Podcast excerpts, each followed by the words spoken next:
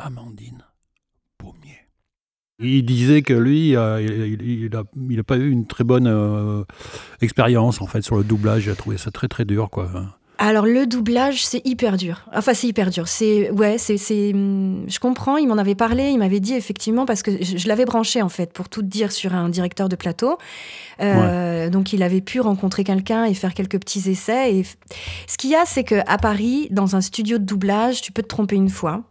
Mais à la deuxième, tu sens que ça monte d'un cran en termes de tension. C'est-à-dire que ça va très très vite. C'est très. Euh, et puis ça, ça, dépend aussi sur les directeurs de plateau. Moi, j'ai eu des séances de doublage catastrophiques où je suis sortie de là en me disant mais c'est pas possible.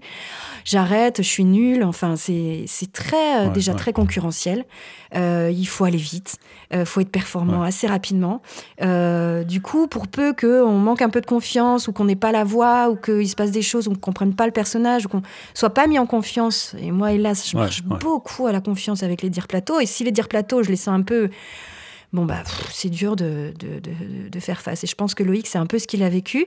Et après, par contre, c'est vrai. Alors, c'est pas du tout le, le même travail, du, le doublage et la voix, euh, la voix radio, ou les pubs, ou les institutionnels qu'on peut enregistrer, mais. Euh, c'est absolument passionnant. Moi, j'ai appris, là, pour le coup, en regardant des comédiens doubler des, des, des, des acteurs, mais c'est un travail, mais euh, à observer, c'est génial. Il y a tout qui se met en jeu, il y a le corps, il y a le souffle, il faut être pile poil dans le, Déjà, tu as la bande mm. rythmo qui passe, il faut être pile poil dans, non seulement dans la. Alors, tu, peux nous expliquer la bande rythmo un petit peu? Ouais, bah alors es, quand tu enregistres du doublage, tu es comme dans une petite salle de cinéma avec un, grand écran et tu as mhm. bah, voilà, ce qu'on appelle la bande rythmo avec une, la barre, c'est une petite barre qui est, qui est, signifiée par un trait tout simplement. Et le texte défile et tu dois parler au moment où le texte arrive sur la, sur la barre. Mais avec, mhm. il faut, c'est-à-dire que je suis arrivée là-dedans, il y avait les fûts, les fûts, les, les flèches, faut inspirer, faut expirer.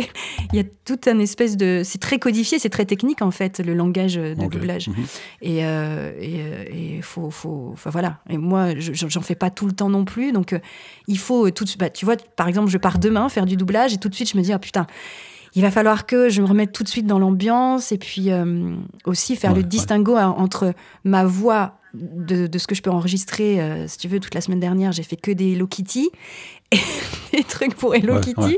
Et il faut que j'arrive demain avec, euh, en ayant oublié mes mécanismes euh, d'enregistrement, de, voix, radio, podcast ou ce genre de trucs. Donc, c'est un peu ouais c'est pas ça m'interroge beaucoup moi ça m'interroge beaucoup de me dire attention Là, euh, j'ai fait beaucoup de pubs, j'ai fait beaucoup de trucs, il va falloir que j'arrive et que, j'épure, que je sois vraiment dans le, dans le jeu euh, sincère, etc. Donc, euh, c'est. là, bon. là, quand tu, quand tu montes pour une séance, c'est pour la journée ou tu restes plusieurs jours?